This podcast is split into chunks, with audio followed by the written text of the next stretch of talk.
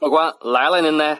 说是嬉笑怒骂，京字京韵，老北京字里行间，品茶听书，逗你笑。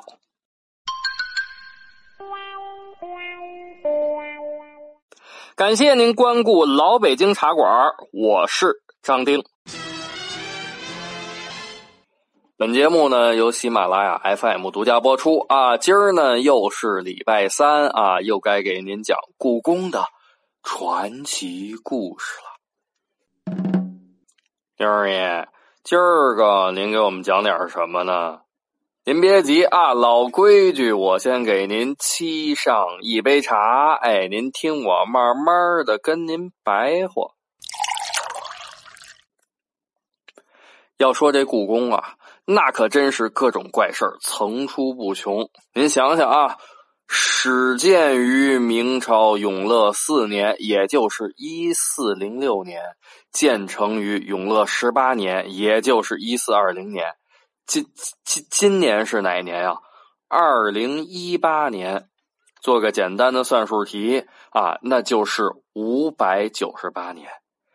这里头经过多少次宫廷斗争，经过多少代的皇帝更替，暗藏着多少的未解之谜。所以呢，今儿个咱讲的就是故宫房顶上的。秘密。哎，丁爷啦，这个故宫的房顶上有什么秘密嘞？哎，您听我慢慢的跟您捣鼓啊。您知道这故宫里头雕刻最精美的一座宫殿是哪座吗？哎，丁爷，这个我知道是太和殿呀。错了，其实呢，这雕刻最精美的是御花园正北面的一座宫殿。叫做钦安殿。哎，丁爷，这个钦安殿是谁的住处呢？钦安殿啊，它是真武大帝的住处。哦，真武啊啊啊，是神仙呀！对，钦安殿什么样呢？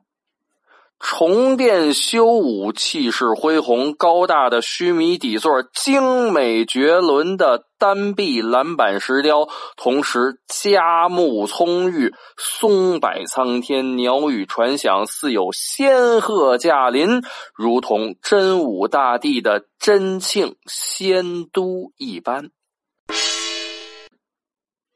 就是说，这乾安殿是仿照真武灵应图册记载的真庆仙都修建的，所以说这给神仙住的地儿，装饰和雕刻在故宫里头都是蝎子拉屎独一份这乾安殿里供奉的是谁呢？供奉的就是真武大帝。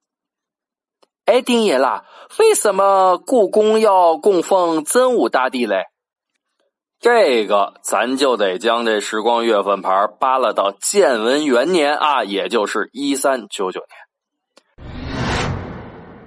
燕王朱棣准备起兵，就问大军师姚广孝：“ 那什么大师，哎，我我我我的姚大师，您您您抽功夫给算算，什么时候起兵合适啊？”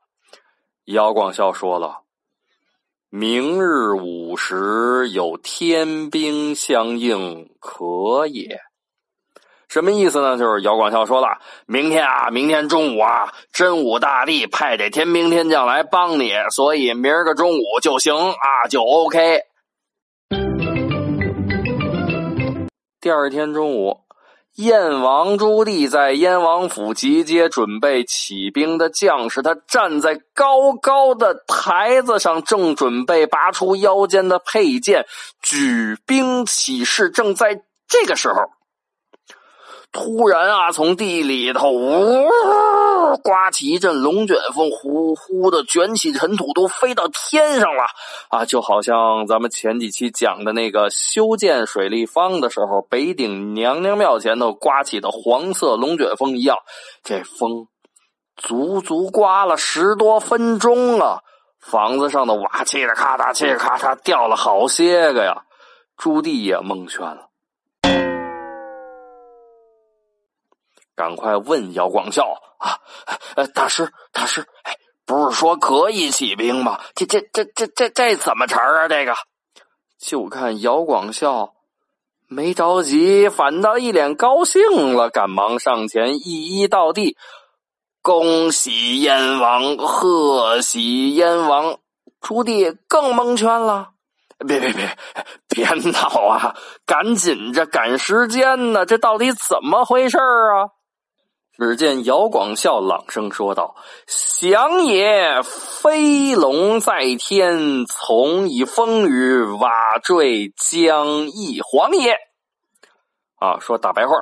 就是这，这是吉祥的信号。这他妈叫飞龙在天，房上嘁儿咔嚓掉下来的那瓦，证明改朝换代的日子就要到了。我的燕王内，上面这个事儿记录在高岱撰写的《红油录》和李治撰写的《续藏书》里头，有功夫您可以去翻一翻。最后呢，结果大家都知道啊，朱棣起兵成功，成为永乐皇帝。但是在朱棣起兵到成为永乐皇帝登基坐殿的过程中，曾经好多次啊，真武大帝显灵，帮助朱棣化解危机。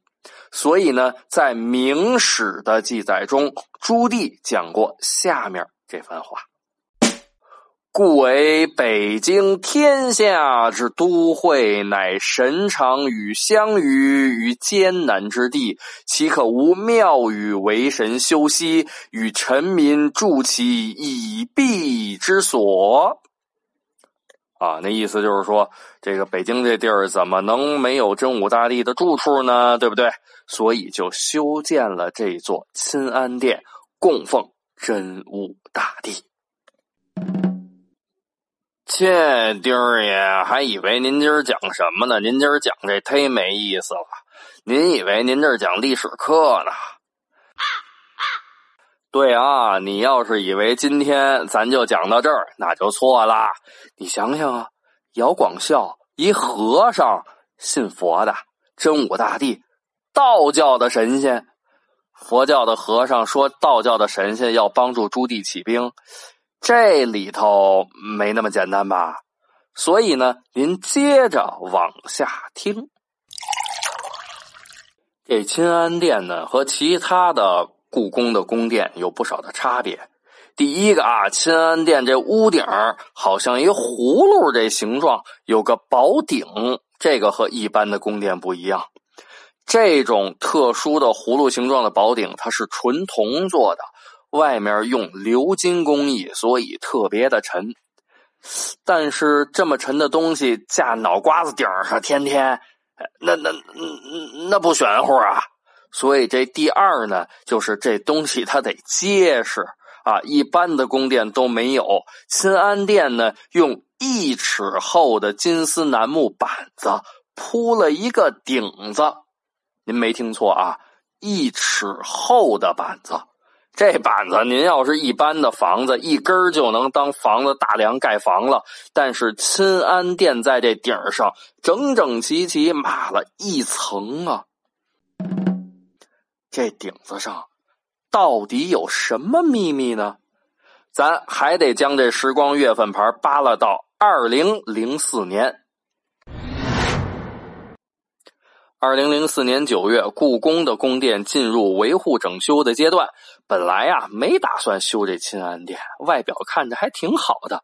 但是根据国家的规划，每座宫殿都要检查一下。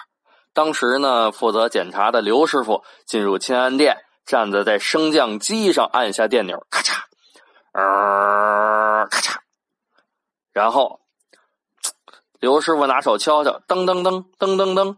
还行，这木头顶子其实感觉还挺结实。再掏出电钻钻个眼儿，看看里头到底怎么样。拿出电钻，啊啊！看，哟嘿，哎，这这这怎怎么回事啊？这这这，哎呦，这这一堆木头渣子，这再好的木头也经不住五百多年。新安殿顶上这一尺厚的金丝楠木板子，好多都已经烂了。结果呢，就上报吧，那都烂成这样了，赶快修吧。结果掀开板子一看，嘿，都傻眼了。二爷，这怎么了？钦安殿的顶棚里头堆的呵跟小山似的，都是佛教的经书。别动啊！别动啊！都别动，都等专家来。专家来了，一清点，哎呦，足足三千多卷佛经。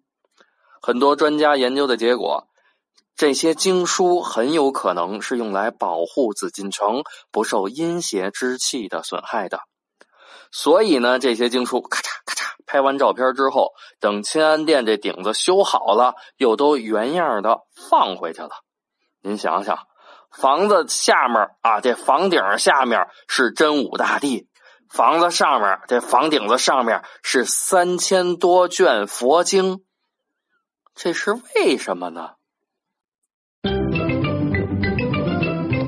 得嘞，今儿个呢就给您嘚啵到这儿啊！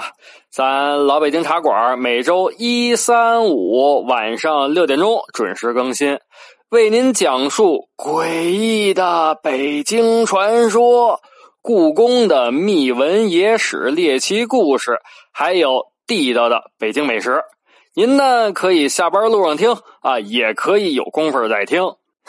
嗯，那什么，您要是觉得不错，呃，麻烦您帮帮忙，动动手指头给转发转发。